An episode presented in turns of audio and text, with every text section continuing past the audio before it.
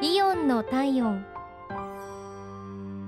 今日は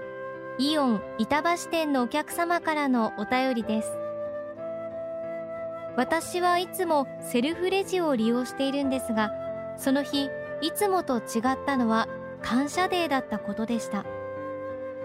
お米や飲料お弁当や生鮮食品などいつもより多く買い物をしていたんです。しかも子供を2人連れていて1人は抱っこしながらということもあり普通のレジにしておけばなぁと思った時でした。